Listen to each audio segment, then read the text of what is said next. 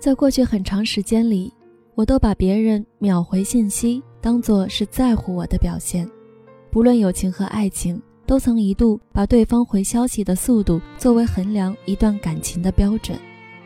在那个阶段里，我对所有人的要求都苛刻，内心戏也多到可怕。但凡别人有一丝迟缓，就会产生在他心里我不重要的想法。而现在看来，那时的我实在是幼稚到可笑。每个人都有自己的事儿去做，谁都不可能二十四小时盯着手机的。而在意一个人的方式，绝不是通过秒回就能来证明。有一些感情也并不需要靠此来维系。小 Z 同学是我大学时期的好友，念书的时候总喜欢跟他一起去转操场。顶着月亮，两个人说了很多心里话，也在星星底下吹很多牛逼，幻想各式各样的未来。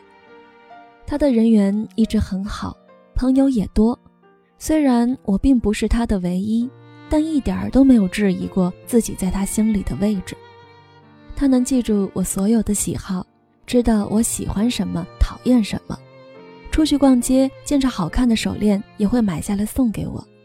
看完电影会第一时间跟我讲一讲感受，连甚至暗恋一个男生的时候也会小心翼翼地分享给我听。我们没有每天都腻歪在一起，也不会占用彼此太多的私人时间，但只要对方需要，一定会第一时间出现在他的面前。我还记得大一那年，我谈了第一场恋爱，满心欢喜地跟他讲那个男生有多好。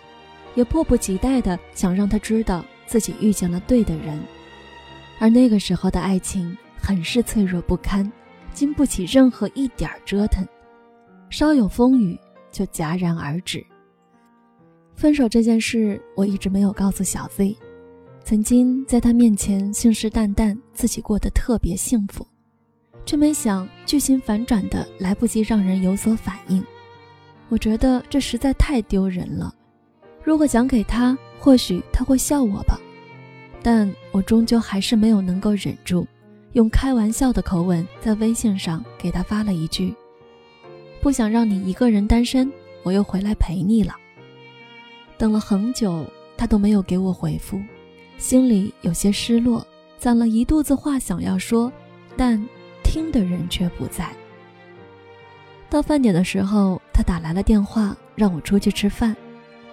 走出楼梯口，看见他身影的那一刻，我的泪水一直在眼睛里打转，特别想抱着他哭一场，又觉得自己太矫情了，于是强颜欢笑，硬生生的把泪珠憋了回去，蹦跶着跑过去，挎着他的胳膊，他却把我推开，问了一句：“为什么不早点告诉我呀？”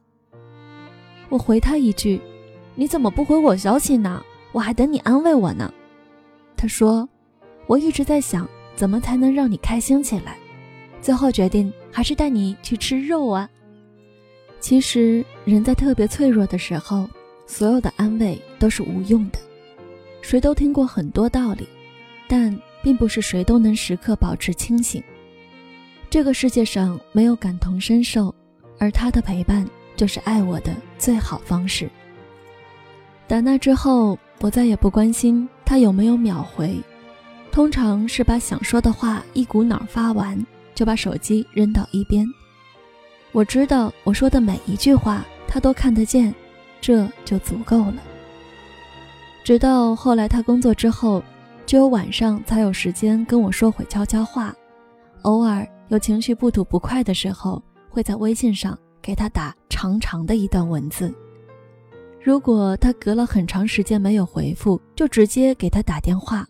会理直气壮打电话过去质问他在忙些什么，就算他的语气里对我满是嫌弃，摆出一副老子很忙，别烦我的架势，我还是会乐此不疲讲个不停。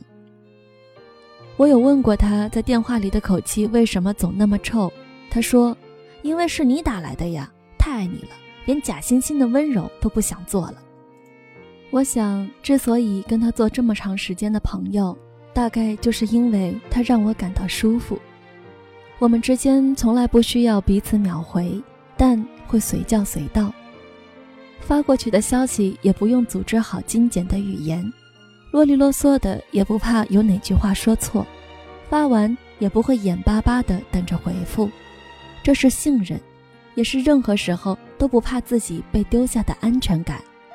我们不会去刻意束缚，也没有当对方的狗皮膏药，各自有彼此的圈子和生活。就这样，在对方看不见的地方熠熠闪光，心里也一直挂念着。远方的他，相信很多女生在恋爱的时候，占有欲会无限的扩张，会每天盯着手机看那个人有没有给自己发来消息，哪怕是一句“嗯”“哦”，都会觉得等待是值得的。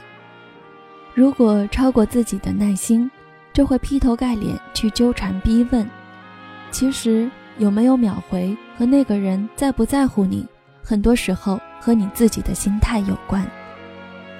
无论如何，你们之间拥有十分亲密的关系，你就应该去相信他。何况呀，你也应该有自己的世界，忙自己的生活，而不是把所有的关注点都落在一个人身上。你要明白，最好的关系不是每天都见，每分都聊，而是你发了消息，他看到了，自然会回复。你不会因为他没有回复而胡乱的猜忌，也不会因为没有及时回复而感到抱歉。你们彼此信任，彼此牵挂就够了。我想，这就是最好的相处状态了。第一次见面看你不太顺眼。谁知道后来关系那么密切，我们一个像夏天，一个像秋天，却总能把冬天变成了春天。你托我离开一场爱的风雪，